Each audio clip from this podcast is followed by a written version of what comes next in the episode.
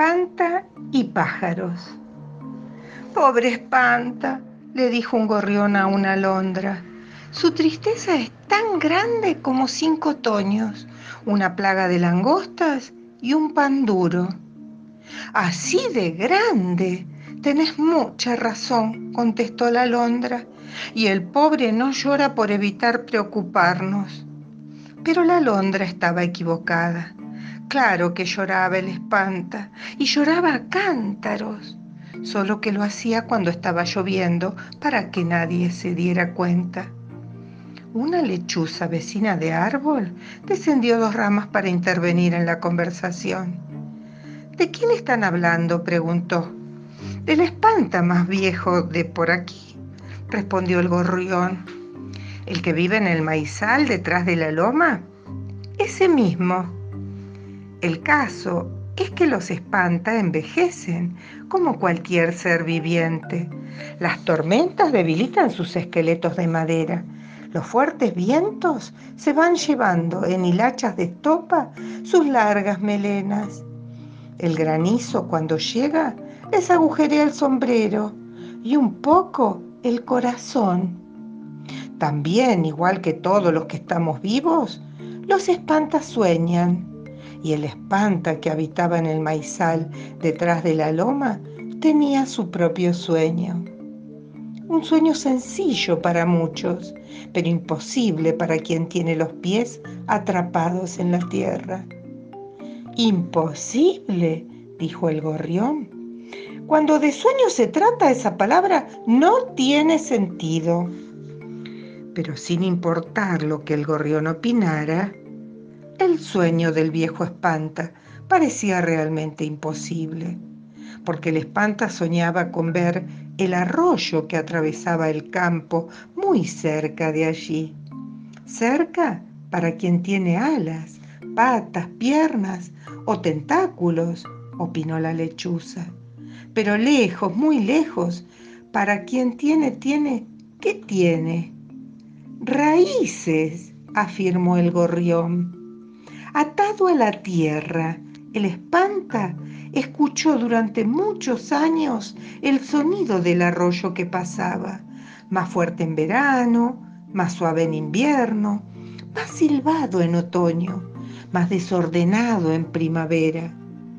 Si es tan hermoso escucharlo, suspiraba, cuánto más hermoso será verlo.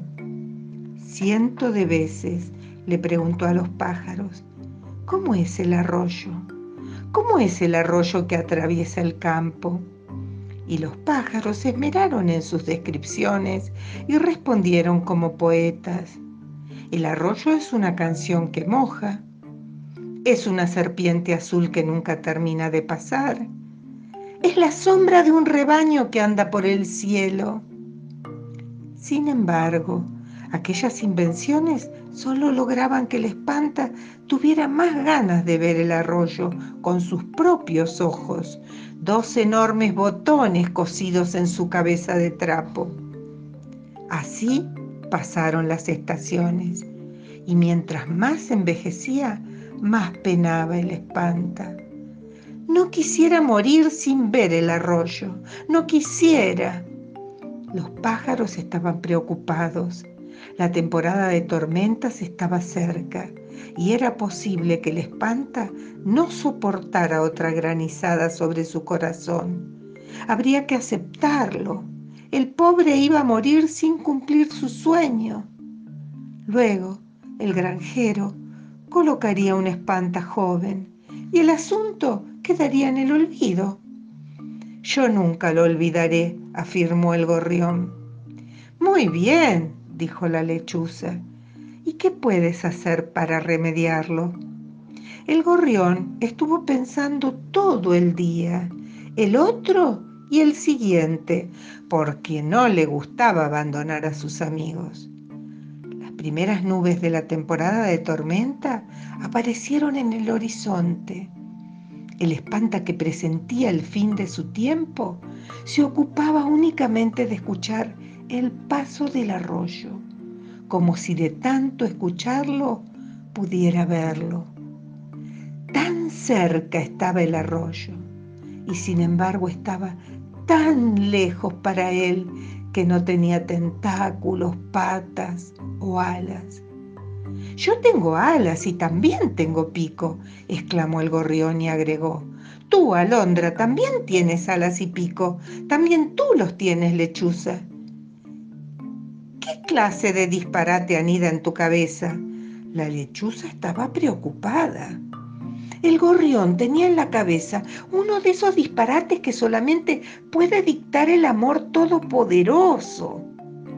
El gorrión pensaba que sería posible hacer un pozo y arrancar al espanta de la tierra, luego alzarlo por los hombros de su saco harapiento y llevarlo en vuelo hasta el arroyo. Los granjeros aseguran muy bien a los espanta para que no se los lleve el viento, dijo la lechuza. Tendríamos que cavar un pozo demasiado profundo. Imposible.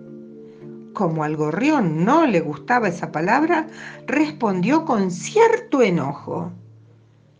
Piensa, mi buena lechuza, que tu pico puede servir para algo más que para comer insectos y semillas, y que tus patas pueden servir para algo más que sostenerte en las ramas el día entero.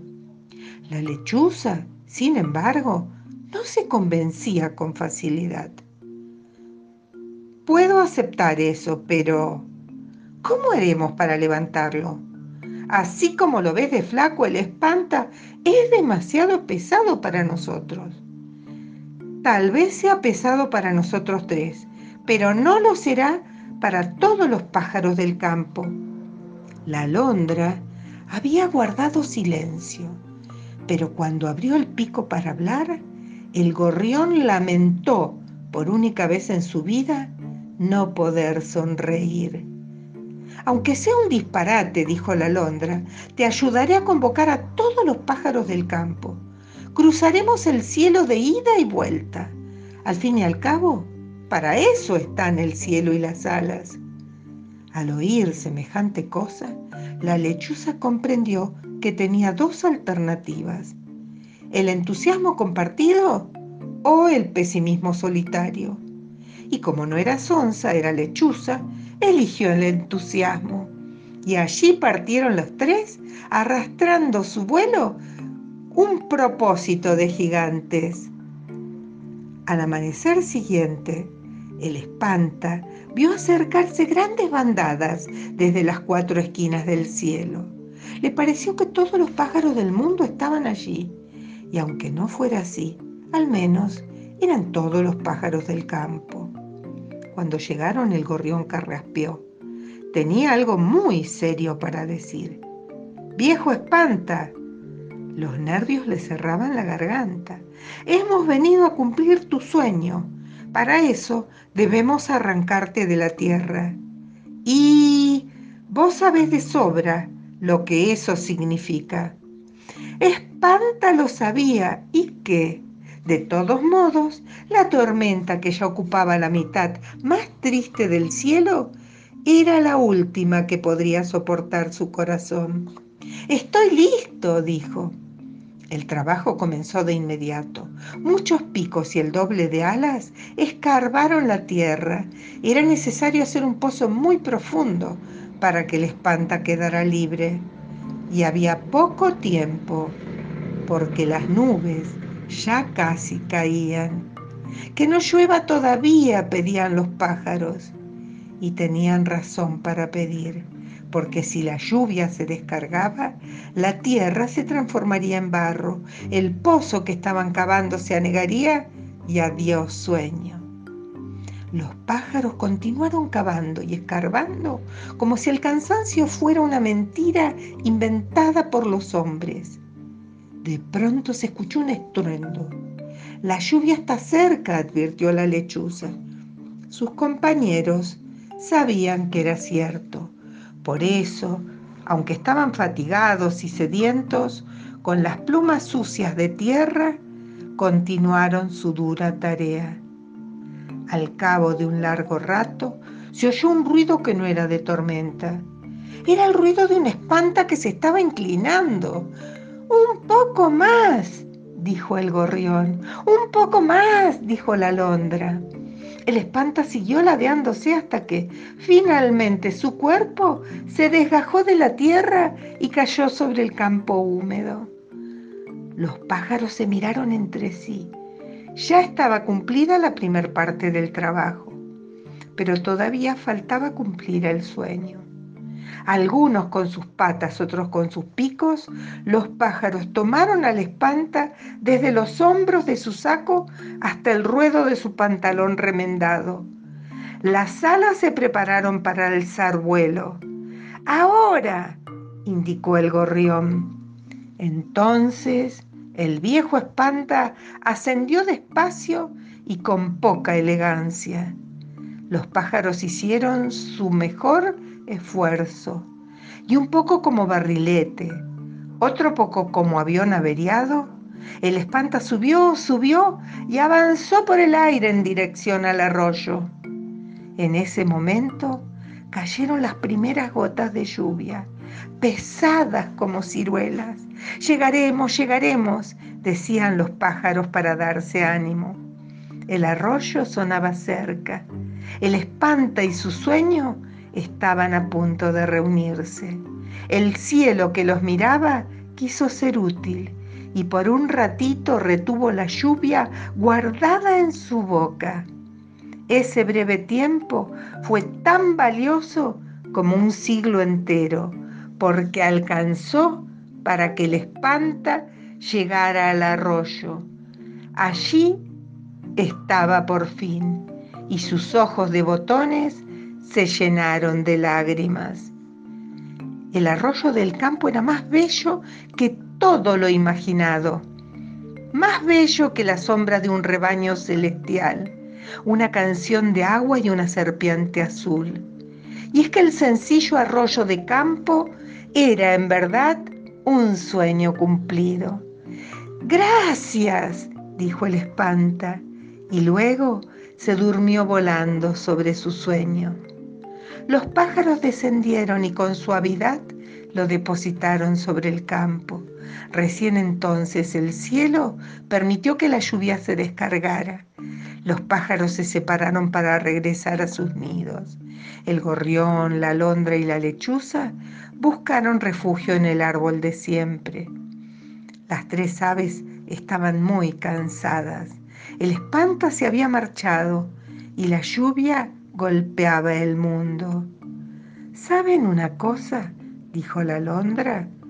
He visto el arroyo cientos de veces y nunca me pareció tan bello como hoy. Lo mismo pensé, dijo el gorrión. Después de un breve silencio, habló la lechuza. También me sucedió a mí. Y es que ayudando a cumplir el sueño del espanta, los pájaros también soñaron.